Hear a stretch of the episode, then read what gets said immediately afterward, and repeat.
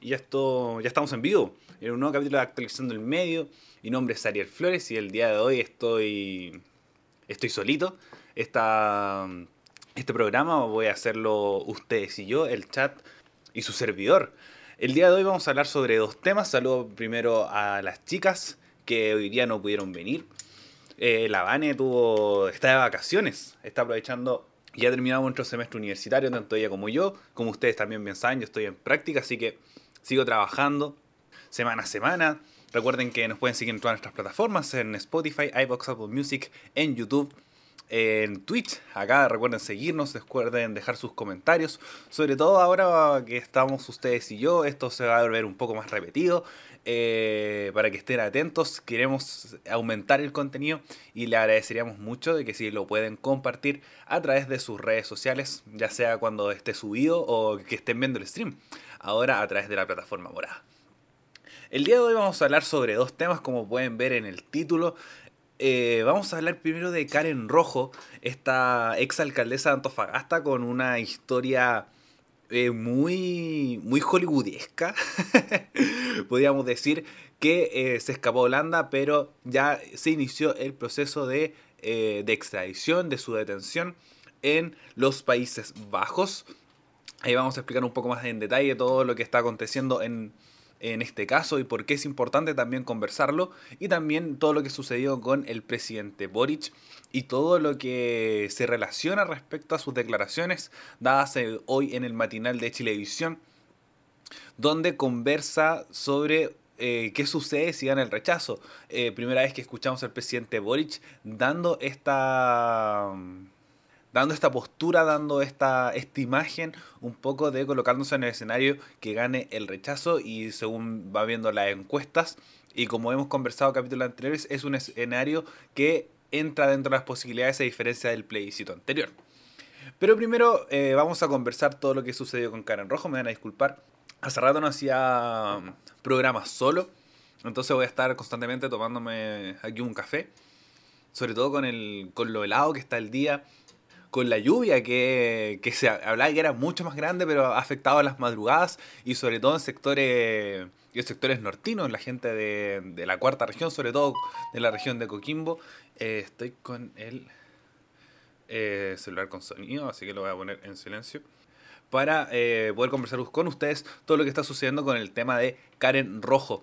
Bueno, ¿qué pasó con Karen Rojo? Tenemos que hace hace creo que 113 días era lo que se comentaba, 112, pero esto sucedió hace unos cuantos días atrás, eh, hace aproximadamente 115 días, se eh, detuvo a Karen, bueno, hace 115 días atrás tenemos que la ex alcaldesa de Antofagasta salió su sentencia respecto a que era culpable de malversación de fondos. Aún no se había entregado la sentencia, se, se habla que sería algo aproximadamente de 5 años y un día y además de compensaciones económicas para devolver 24 millones de pesos que se mal utilizaron en la municipalidad de Antofagasta durante su gestión. Tenemos que ella supo esta sentencia, se hablaba un poco que había una filtración respecto a, a si era culpable o no, y cuando ya se dictó la sentencia ya estaba en el aeropuerto tomando una, un avión en dirección a Holanda específicamente a Ámsterdam, donde se, se refugió por un tiempo mientras la buscaba la justicia chilena, mientras se buscaba su paradero que no lo habían encontrado hasta unos días atrás. Tenemos que ella se escapó, ella arriesgaba, como dije anteriormente, cinco años y un día.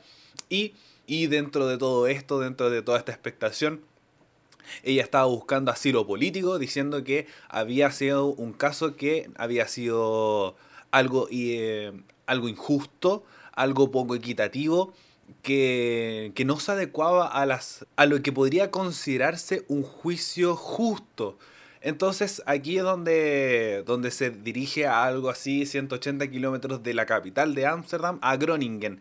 Groningen eh, había un espacio que era para personas, una fundación que ayudaba a personas que buscaban asilo político, concentrado principalmente en inmigrantes, personas que se trasladaban eh, por ejemplo, por conflictos de guerra, por exilios que eran recibidas en esta fundación y las ayudaban a conseguir asilo político para que no hubiera ningún problema para vivir en el país buscando ya establecer una residencia definitiva o que eh, no hubiera una persecución del país donde estaba siendo enjuiciada. Por ejemplo, eh, tenemos el caso de Edward Snowden, el caso de Wikileaks, que es uno de los asilo político un poco más reconocido, cuando, cuando escapó de Estados Unidos por la filtración de documentos, eh, pidió asilo político en la, en la, en la embajada de, Ecuador. Entonces buscan asilo político para evitar estos casos. Por ejemplo, también pasó con Evo Morales cuando sucedió este, esta especie de golpe de Estado, pero que entraba dentro de la legislación, algo complicado que podríamos conversar algún día de todo el caso de Evo Morales cuando, cuando presentó su renuncia y no, podía repostularse a ser presidente y todo este conflicto que ocurrió hace un par de años atrás, el haber sido el año 2019, porque no me acuerdo que lo, fue una de las primeras noticias que cubrimos en Radio F5, que eh, pidió asilo político, si es que no me equivoco, en México, con, con AMLO, Manuel López Obrador. Entonces tenemos que estaba pidiendo asilo político, producto que se estaba pidiendo, que se ha hecho un eh, juicio, juicio injusto. Y aquí es donde entra un poco la discusión que se plantea la posibilidad de que esto fuera real. Que el caso de Karen Rojo efectivamente fuera una, una situación de, eh, de, un caso injusto, que no se habían tomado el proceso de la, de la, forma correcta, o una sentencia excesivamente alta, porque producto de que no era una gran cantidad de dinero en comparación a los dineros que, que se pueden manejar dentro de una municipalidad. Ya vamos a hablar un poco más adelante de eso, porque se han hecho muchas comparaciones en redes sociales. Entonces tenemos que el caso de Karen Rojo se maneja un poco con, esta situación e incluso se habla que podría ser algo súper grave si es que está justificado que haya pedido asilo político en los Países Bajos. Entonces tenemos que, eh, que eh, ahora es donde viene un poco lo entretenido y a lo que alarga mucho más esta teleserie de esta prófuga de la justicia chilena, que es la ex política de, Renovación Nacional, si es que no me equivoco, pero es del sector de, de Chile, vamos, de la derecha, que es debido a que un chileno estaba en Groningen y la vio eh, paseando por la ciudad. Entonces la esperó que saliera de un café, le sacó una fotografía y avisó a la justicia chilena que estaba Karen Rojo acá. Entonces ahí donde se descubrió, se detuvo y ahora está siendo, está detenida en los Países Bajos a la espera de un juicio donde se determine su extradición. Eh, que es una extradición, es que extraerla a Chile para poder realizar eh, el juicio de, la forma correcta o que cumpla su sentencia, que por lo que había buscado no estaba dictada, sino que se había eh, solamente declarado culpable y se había venido a, y había tomado el avión hacia Holanda. Entonces tenemos que el, caso de Karen Rojo empieza a generarse una, una, pregunta respecto a la corrupción en Chile. Tenemos que la malversación de fondos, que es lo que está siendo sentenciada, es el movimiento de dineros de, eh, de un fondo de mala utilización de los dineros públicos. Como todos sabemos y lo hemos conversado en otros programas, los impuestos los pagamos todos y a partir de esos impuestos se generan los dineros de las municipalidades. Entonces tenemos que Karen Rojo estos 24 millones los, los dirigió de una forma distinta para beneficio personal, lo que fue comprobado y se generó un caso de, de malversación de fondos públicos de 24 millones comprobados de lo que todo ha realizado bajo su gestión en Antofagasta. Entonces utilizó fondos de la municipalidad para beneficio propio, entonces hay una malversación o una mala utilización de fondos públicos porque estaban destinados para otra cosa.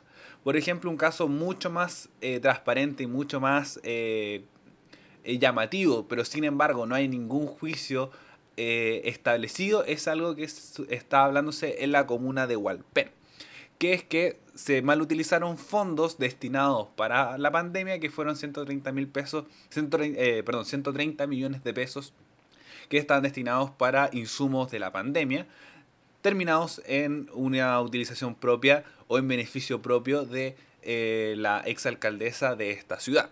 Entonces, esta, esa declaración, lo mismo está sucediendo con Karen eh, Rojo y llama un poco las alertas porque es uno de los primeros casos donde, si bien, como mencionaba anteriormente, eh, son 24 millones de pesos, no es tanta plata en comparación a cómo se manejan dinero en las municipalidades, cómo se maneja el dinero en política. Por ejemplo, el mismo caso de la municipalidad de Hualpén fueron 130 millones, aquí tenemos 24.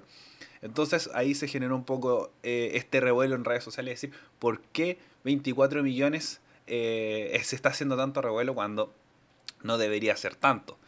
Entonces, eh, llama un poco la atención este caso, producto que la justicia chilena está, está fallando a favor dentro de la corrupción. Tenemos que históricamente las municipalidades es donde más fraudes se ven, eh, si uno conversa con, con la gente del barrio, con la gente que trabaja en los municipios, se sabe que hay unos movimientos más extraños, hay eh, candados para para evitar que salga gente. Por ejemplo, eh, me, tocó entrevistar al alcalde de la Cisterna, Joel Olmos, y le preguntaba un poco qué pasaba con la gestión municipal respecto a la, gestión anterior. Decía, estaba todo muy ineficiente. Y además la gestión anterior hizo un candado para todo su círculo de confianza y hay mucha gente contratada que nosotros no podemos despedir. Entonces, con cosas tan pequeñas como esas se puede ver esta utilización. Y después vamos a ahora ver uno de los casos más llamativos respecto a eso, que es la municipalidad de Maipú. ¿Por qué son casos distintos? Y uno es más preocupante que el otro, pero antes de pasar el caso de Maipú, eh, de seguir destacando que la justicia chilena está sentenciando inicialmente a una figura política, que hace por lo menos cuando estalló Penta, estalló Sokimichi y el financiamiento ilícito de la política, no veíamos un poco este movimiento respecto a cárcel para políticos. Eh, o por lo menos desde la vuelta a la democracia. Tenemos a Jaime Orpiz, eh, que es como el principal eh, perjudicado de lo que sucedió respecto a caso Penta, caso Sokimichi, porque está teniendo pena de cárcel o se le sentenció pena de cárcel. Y lo mismo está, eh, se ve un poco con el caso de Karen Rojo y además se agrandó todo esto porque Karen Rojo eh, se fue del país, eh, tomó un avión cuando se vio la, la, sentencia y estamos todos muy atentos respecto a eso. Primero porque es el mismo, un caso de un político, que además era un político muy mediático. Karen Rojo, por ejemplo, sale mucho en televisión porque en su momento la la farándula un poco había llevado a la gran cantidad de festivales de verano. Teníamos, me acuerdo, el Festival de Serena, el Festival de Ichato, el Festival de Viña, el, más grande de todos, y está el Festival de Antofagasta. Y dentro de la gestión de Karen Rojo apareció mucho en, televisión porque era gestionado por el Canal 13. Entonces había un recuerdo muy latente a Karen Rojo, lo mismo con Macarena Santelices, con el festival de, del Guaso del Muey, y después como en el Ministerio de la Mujer, sabiendo que era eh, de, de Augusto Pinochet. Entonces ahí es donde se generaban esta, estas dudas y un poco lo mediático, además con toda esta historia de que, escapó del avión, nadie sabía cómo, porque no estaba comprobada respecto a su sentencia, eh, no fue a, a, la dictación de sentencia porque estaba en el aeropuerto de Santiago para dirigirse fuera del país. Ahora, ver las otras aristas un poco que nos entrega este caso.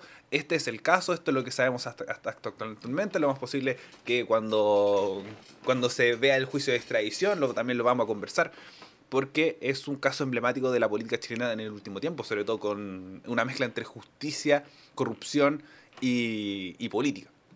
Entonces tenemos que está el caso también de eh, que se entregó una comparación, estaba un poco viendo que era una comparación más bien más bien de, de la derecha respecto a que era alguien de su, de, su sector, sobre todo de la derecha de Twitter, que, que es donde, donde me sorprendió porque vi a Karina Oliva en, los trending topics y me puse a, revisar por qué Karina Oliva estaba haciendo trending topic después de mucho tiempo, no, no había salido a dar una declaración, permiso, no había salido a dar ninguna declaración. Entonces eh, observé que eran eh, estos un poco partidarios de derecha, decir, ¿por qué se hace tanto escándalo con 24 millones de Karen Rojo y no se ve el caso de Karen Oliva? Porque son dos casos distintos. tenemos que el caso de Karen Rojo es una, una alcaldesa que mal utiliza los fondos entregados para la municipalidad para una cierta designación. Es una malversación. El caso de Karen Oliva no es tan preocupante debido a que es un dinero que estaba utilizado por ella. ¿Es eh, algo ilegítimo? Inicialmente no, porque tenemos que los gastos de campaña se rinden con el fin de que se habla un poco esta, esta situación de que hablábamos que los eh, políticos ganan por voto. esto, ser candidato es un negocio.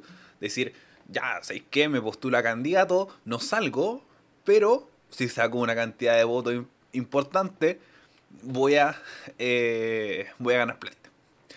Ya, entonces, en ese sentido, se genera este, esta, esta instancia un poco, se genera esta instancia de cómo, eh, esta, esta idea de cómo se puede generar ganancia con esto, que es lo que se ve un poco en el caso de Karina Oliva, que es dinero de ellos o dinero propio invertido en ciertas cosas, por ejemplo el desayuno de los 50 millones, pagarle mucha plata a sus asesores de equipo de confianza, que, son, que eran también gente del partido, entonces pasaba que eran círculos propios que se habla, que se rumorea, que, que no tengo claro si es que se entró a un juicio respecto a esto, o el, o lo está investigando, que es aumentar los costos de ciertas cosas para generar ganancias. Por ejemplo, eh, lo que se hablaba en el caso de Karina Oliva a su asesor, decir, ya, yo te pago 8 millones, pero pongamos en la boleta que, eh, que te pago 12. Y el CERVEL nos devuelve esos 3 millones, un millón y medio para ti, un millón y medio para mí. Y nos salvamos. Entonces, eso es lo que se habla. Aquí es distinto, porque es dinero público, es un dinero que es parte de los chilenos, sobre todo de la gente antofagasta, que es eh, del esfuerzo de los impuestos de, bueno, de, una distribución central que son las asociaciones municipales, pero por ejemplo la gente que paga el permiso de circulación en Antofagasta. De ahí salen esos dineros. Entonces es algo un poco más grave respecto a lo que se conversa con Karina Oliva. ¿Es más llamativo lo de Karina Oliva? Sí, porque es en periodo de campaña y es un personaje un poco también más, más mediático que Karen Rojo, que es la alcaldesa de Antofagasta, que además es una de las ciudades también más grandes del norte. Eh, entonces, hay situaciones distintas respecto a cómo emparejar las situaciones. Entonces, tenemos que uno es puede rozar en el financiamiento ilícito de las campañas, que es un poco lo que soltó un poco Karina Oliva respecto a esto, de cómo se consiguió ese dinero o generar ganancias a partir de lo que es política o lo que es una campaña política. En cambio, lo de Karen Rojo es malversación de fondos. Y volviendo a, a otro caso emblemático que vimos dentro de la política chilena, que es un poco el tema de los costos, pero también es distinto y que este es mucho más grave que los dos anteriores, es el que decía anteriormente, que es Katy Barriga.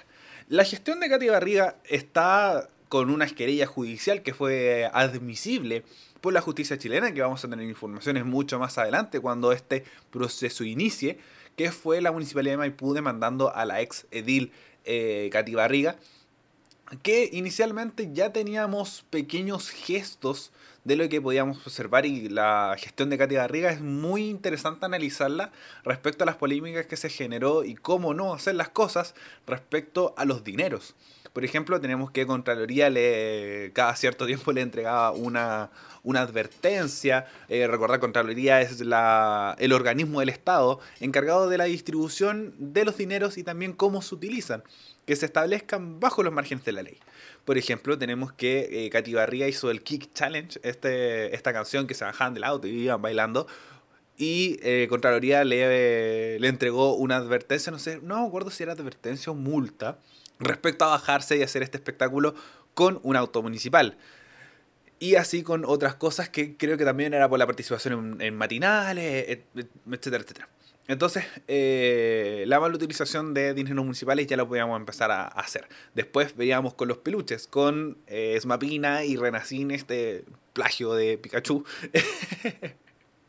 que, eh, que se hicieron en masa y con un costo que se podría considerar elevado y después se, eh, como en otras cosas se viendo que eran eh, personas personas relacionadas directamente con la municipalidad, Entonces unos gastos excesivamente altos respecto a la utilización de costos de la municipalidad.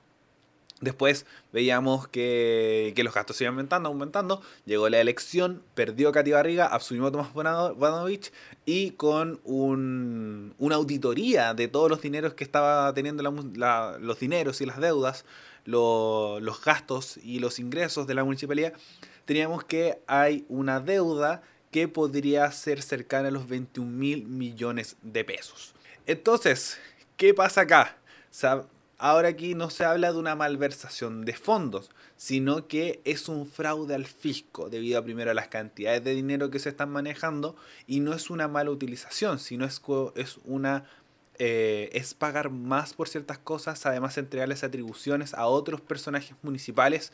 También eh, a través de investigaciones periodísticas se sacó, se vio que había gente que tenía, por ejemplo, eh, si uno trabaja 44 horas semanales, sale 176 horas. Y había gente que tenía solamente 176 horas en horas extra. Entonces tienes 176, eh, horas trabajando y otras 176 horas extra, es decir, cuando duermes. Estás todo el mes trabajando. Entonces, habían pagos absurdos respecto a las horas extra y entonces ahí es donde se empieza a decir, oye, ¿de dónde se sacó todo este dinero? De las arcas municipales y ahora la municipalidad de Maipú tiene una deuda gigante que es cercana a los 21 mil millones de pesos, que es mucho dinero. A mí me tocó hacer eh, un trabajo de la universidad respecto al plan Estadio Seguro. Y el plan Estadio Seguro en 10 años solamente tuvo un presupuesto de 11 mil millones de pesos. Entonces, solo en 8 años de gestión de Katy Barriga, este se duplicó. Se duplicó en gestión, en pérdida, en plata perdida, en plata que, no se tiene. Ya vemos, vemos que la Municipalidad de Maipú tampoco ha crecido, eh, tuvo un crecimiento magnánimo en, en, la gestión municipal de, de Katy Barriga.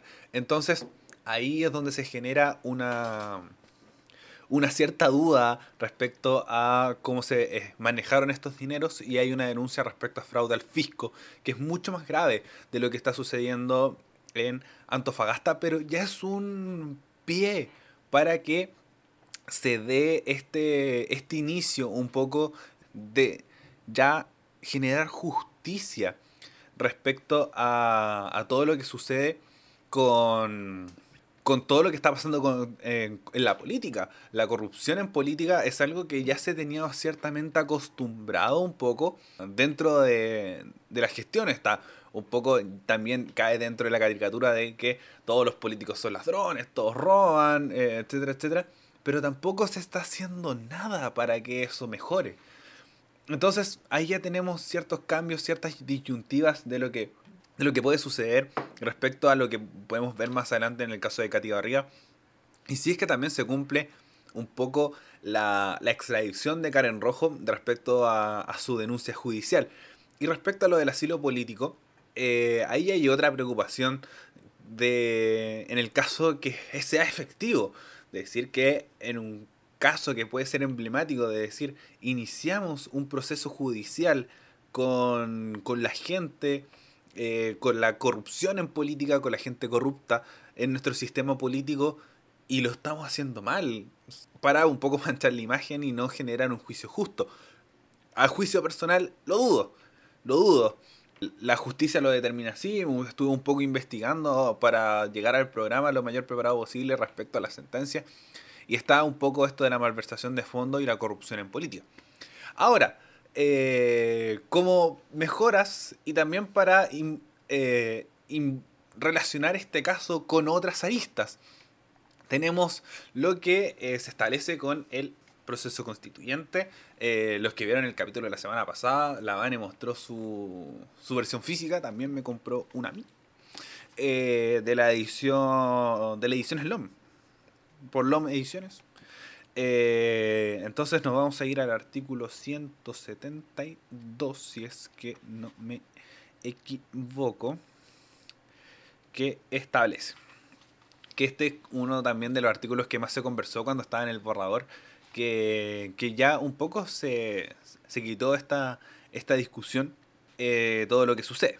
Tenemos Artículo 172. No podrán optar a cargos públicos ni de elección popular las personas condenadas por crímenes de lesa humanidad, delitos sexuales y de violencia intrafamiliar, aquellos vinculados a corrupción como fraude al fisco, lavado de activos, soborno, cohecho, malversación de caudales públicos y los demás que así establezca la ley. Los términos y plazos de estas inhabilidades se determinan por ley.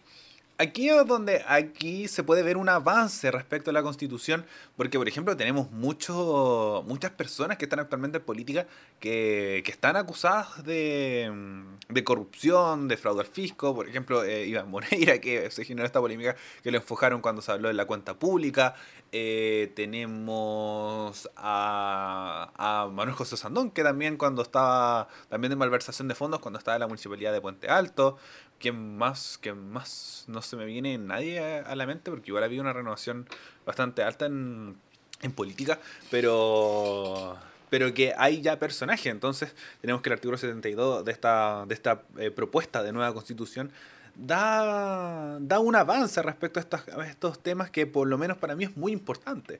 Cuando yo voy a votar por un candidato, creo que las principales cosas que yo busco si es que está metido o no en casos de corrupción.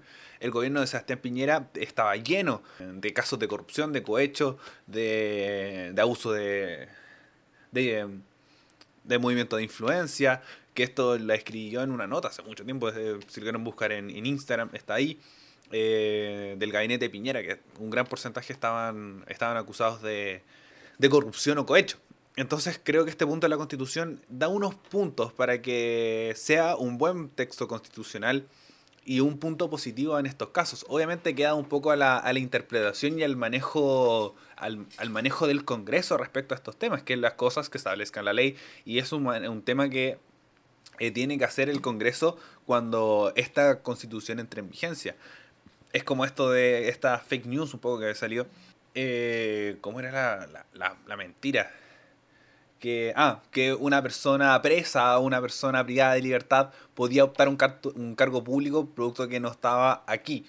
Aquí es donde entendemos un poco que la constitución no tiene que decir todo explícitamente, sino que también queda un trabajo interpretativo de un montón de cosas. En este caso, eh, con el artículo 172, que es como cosas que establezcan la ley. Entonces este punto es muy importante, sobre todo en la discusión constitucional, que es, eh, y los demás que así establezca la ley, pero ya hay una restricción respecto a las personas condenadas por crímenes de la humanidad, delitos sexuales, violencia familiar o aquellos vinculados. Ni siquiera eh, aquí también puede haber otra interpretación de que no necesariamente tiene que haber una condena, sino que también una vinculación a fraudar fisco, lavado de activos, soborno, cohecho, malversación de caudales públicos y los demás que así establezca la ley. Los términos y plazos de estas inhabilidades se determinan por ley. Eh, puede haber una inhabilidad total, una habilidad por un tiempo después de, de la sentencia dictada, eh, sobre todo establecido con estos casos, pero lo más posible es que si hablamos de casos de, esta, de este impacto, sea con una inhabilidad total.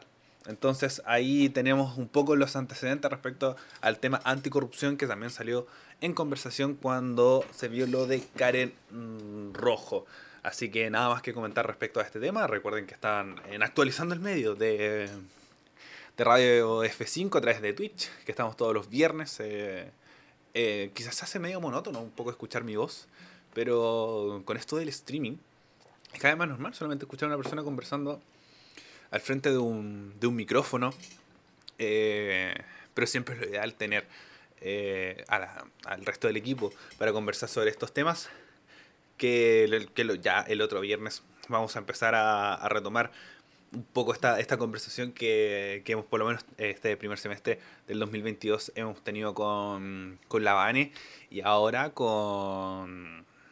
Y que si todo va bien, vamos a aumentar la, la cantidad de contenido que le vamos a entregar y por eso estoy probando con este, con este formato que si les gusta, eh, les llama la atención. No sé si, si calce tanto para el formato podcast, todo como este formato de solamente una persona hablando, es más cercano al stream. Pero y ustedes nos van comentando para que nos adaptemos también a lo que ustedes quieren como audiencia para informarse de la mejor forma posible.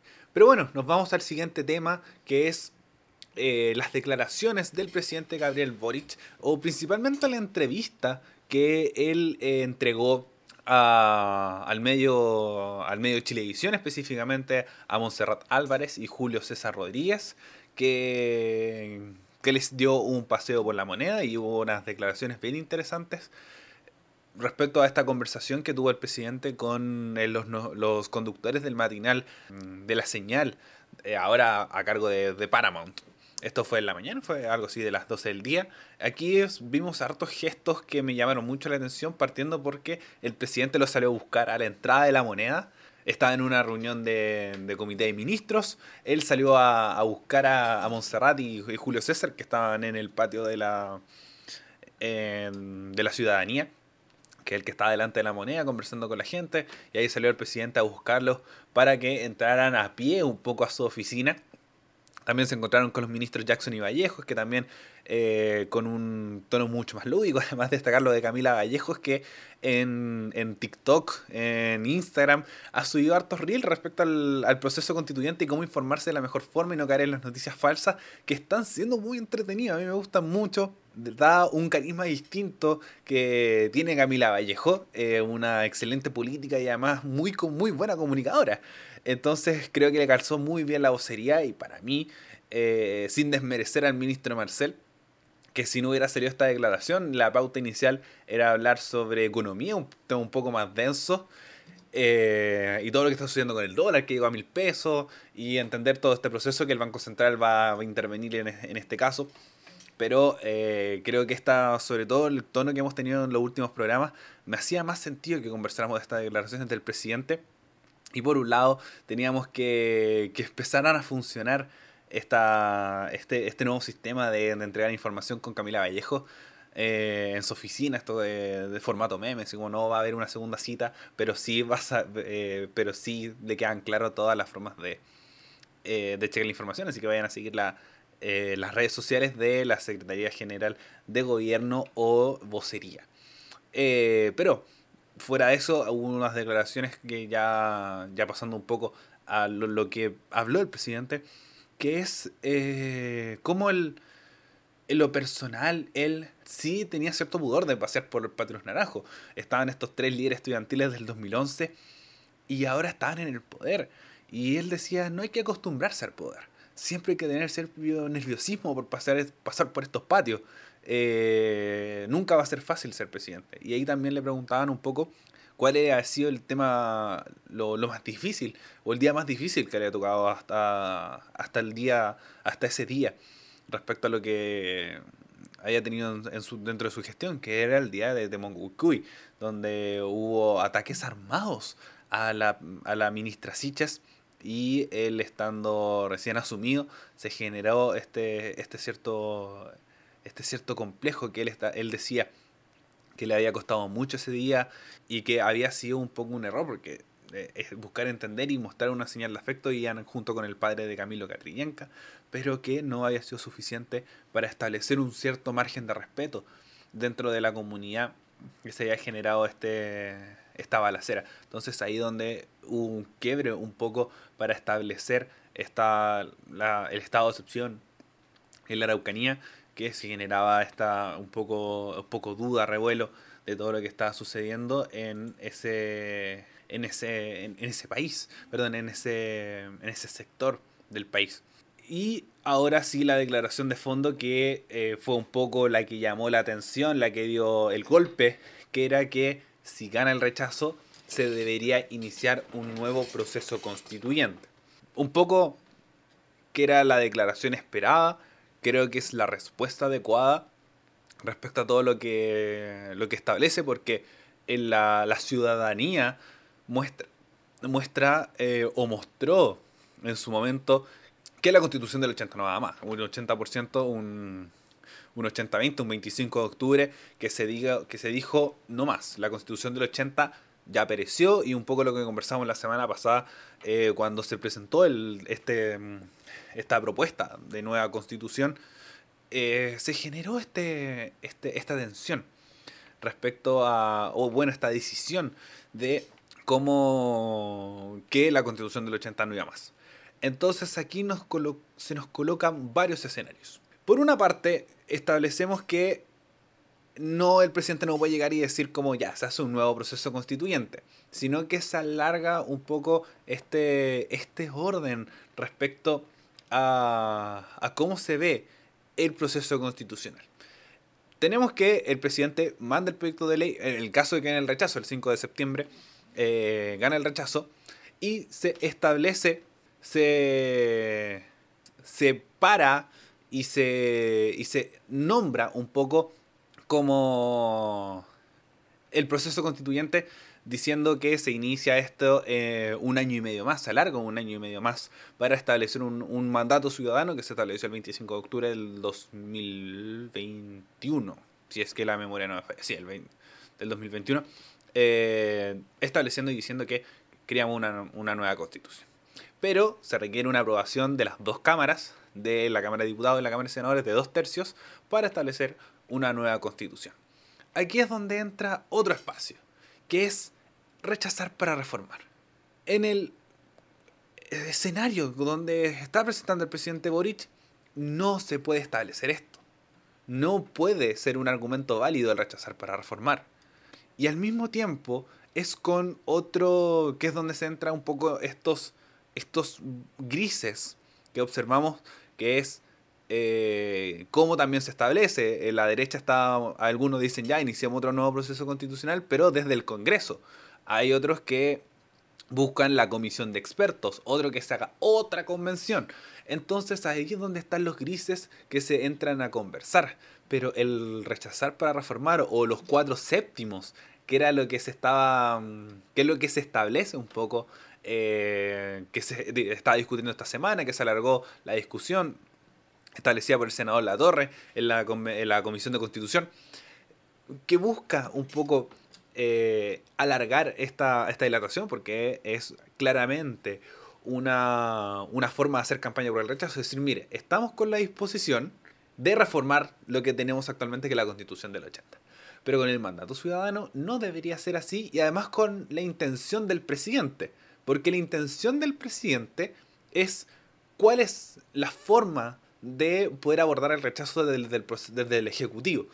La derecha era muy como, bueno, eh, sobre todo el senador Chaguán, que el presidente de Renovación Nacional le estaba incitando a que entregara una nueva alternativa o una tercera vía en el caso del proceso, sino que ellos iban a hacer la pega, es un poco el discurso que estaba eh, plasmando respecto a una alternativa en caso que gane el rechazo, y la alternativa es, esto va a ser un nuevo proceso constitucional.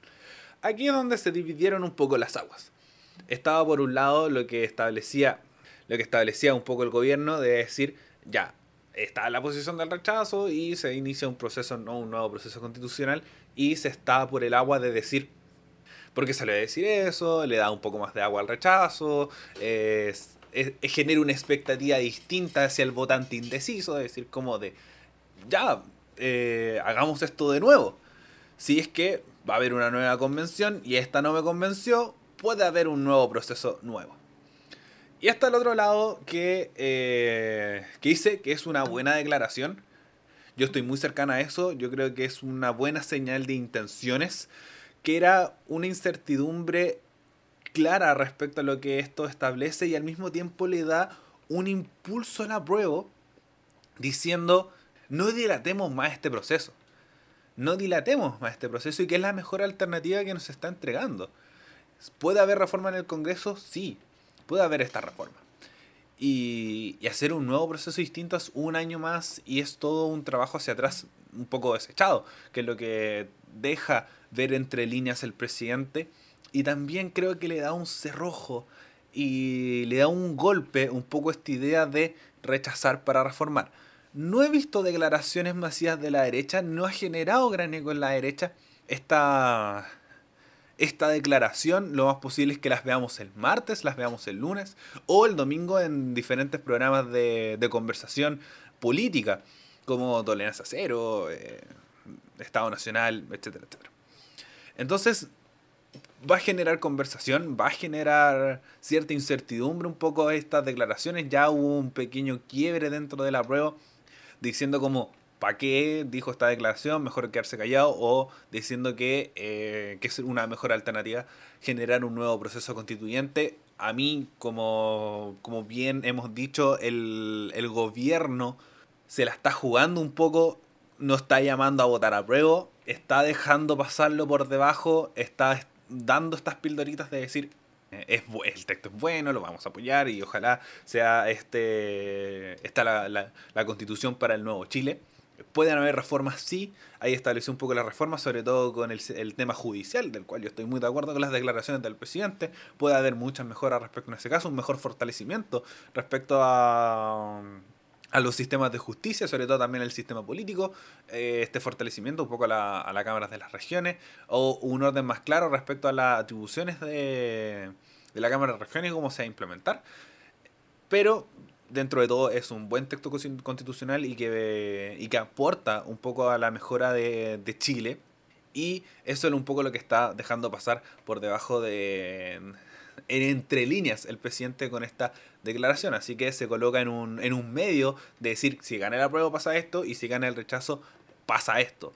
Entonces entrega argumentos a la prueba para también decir, oye, si tenemos, si vamos a hacer otro proceso y no va a ser, por ejemplo, si es que se rechaza o va a haber, primero va a haber una conversación muy larga respecto a si es que se inicia o no un nuevo proceso constituyente y por otro lado se muestra también esta versión que la constitución del 80 no va más pero es un seguir alargando el proceso si es que gana el rechazo y una nueva incertidumbre política que creo que se puede generar. Salió el presidente de la Cámara de Diputados a decir que si gana el rechazo se va a generar esta incertidumbre, me lo dijo el ministro Jackson y también lo ha salido a decir muchos expertos y eh, empresas internacionales, es decir, como la incertidumbre que se genera en el país es que gana el rechazo, porque lo más posible es que se inicie otro proceso constituyente y se alargar mucho más el proceso, por lo menos un año y medio más, porque no sabemos cuánto tiempo se le va a dar a esta convención constitucional para redactar el texto.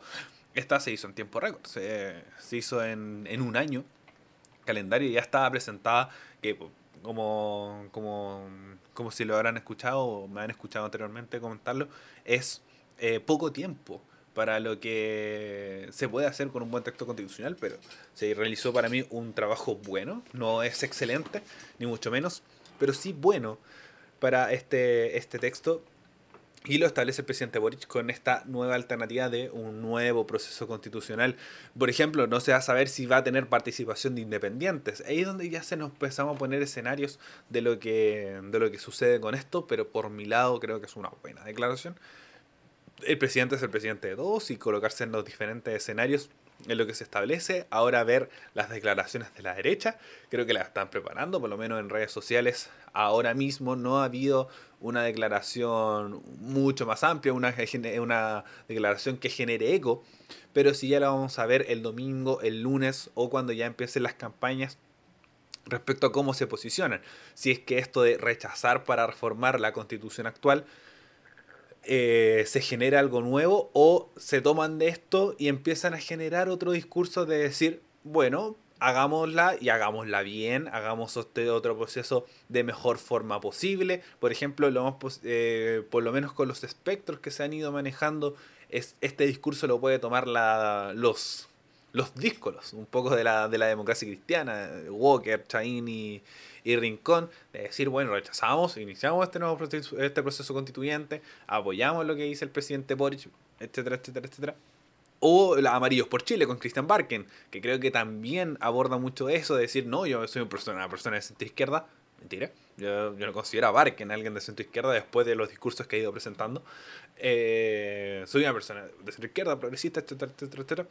Y estaría muy de acuerdo con este nuevo proceso constituyente eh, en el caso que gane el rechazo, porque se posicionan un poco en este espacio de, del espectro político, en estos un poco seis puntos, que es eh, rechazo sin ningún cambio, rechazo para reformar, rechazo para hacer una nueva convención y en la de la izquierda eh, un apruebo pero es demasiado insuficiente, apruebo para reformar y un apruebo sin apellido. Entonces tenemos este espectro de, seis, nombres y ahí es donde vamos a empezar a, a, ver cómo se empieza a posicionar y cuál de estos seis movimientos tiene, tiene mayor movimiento. Encuentro que se va a mover mucho, sobre todo en el centro, con el rechazo para este nuevo proceso constituyente o eh, apruebo con reformas.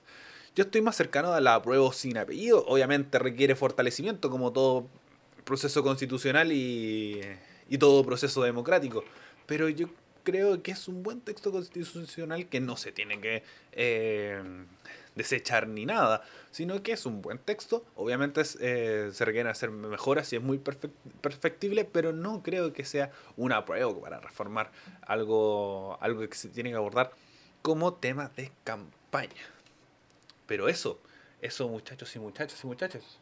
El último sorbo antes de terminar el programa del día de hoy, que les agradezco mucho haber escuchado hasta el final con este formato un poco distinto, un poco más corto, porque, porque el diálogo un poco genera que se largue el programa. Estuve algo 45 minutos conversando con ustedes respecto a lo que sucedió con Karen Rojo y las declaraciones de, de Boric y todo lo que implica esta, esta nueva vía que, que, hay que estar atentos en la próxima semana, sobre todo con, con las declaraciones de la gente del rechazo porque ya no se puede hablar un poco de la derecha, como un poco conversábamos la semana pasada, y que se amplía un poco el espectro, la concertación se coloca mucho más al centro en relación a cómo se ha posicionado históricamente. Tenemos ya una, izquierda más marcada, una derecha más marcada y unos extremos también mucho más marcados.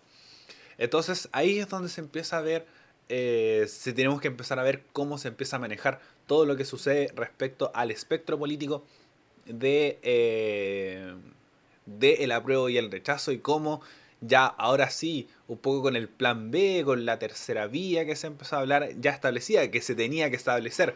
Yo no estaba de acuerdo un poco de decir, ya el, el 5, el 4 de septiembre eh, lo vemos, o, o por ejemplo que salió Cristina Dorador, dejar que la democracia, eh, de la democracia fluya. No, yo encuentro que se tienen que colocar en los escenarios y creo que el gobierno, las cosas que ha fallado, es no ver más allá, no ver qué cosa puede pasar. Por ejemplo, le pasó con ventanas, que cerró ventanas nomás y ya, y quedó un poco el problema con los trabajadores, que también es otro tema que, podríamos conversar en algún momento.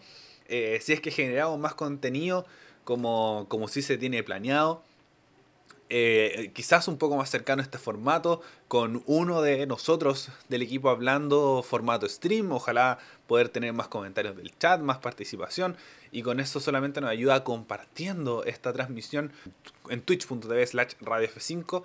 Eh, por ahora, los viernes a las 6 y media de la tarde, seguimos con este horario eh, por mucho tiempo más, a menos que se lo informemos. Y estas informaciones las pueden obtener en nuestro Instagram, radio.f5 en Instagram, y también en nuestro Facebook, radio.f5. También para escucharnos, pueden, de forma diferida, nos pueden escuchar en YouTube, en Radio F5 y en eh, Spotify y Apple Podcasts como Radio F5 actualizando el medio.